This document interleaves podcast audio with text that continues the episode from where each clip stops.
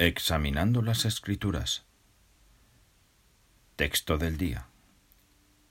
Jueves 29 de abril. Mis colaboradores se han convertido en una fuente de gran consuelo para mí. Colosenses 4:11. Tíquico fue para el apóstol Pablo un amigo cristiano muy confiable.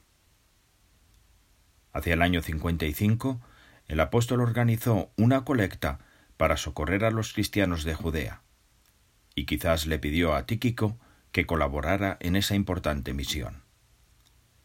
Tiempo después, la primera vez que Pablo estuvo preso en Roma, Tíquico fue su mensajero personal.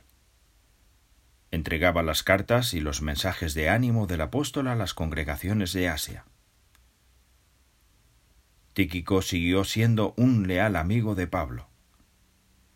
No todos los cristianos de entonces eran tan confiables como él.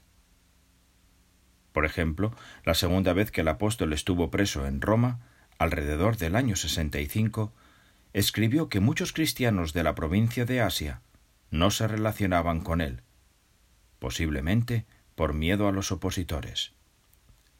En cambio, confiaba en Tíquico, y le encargó una labor más. Está claro que el apóstol valoraba contar con un amigo tan bueno.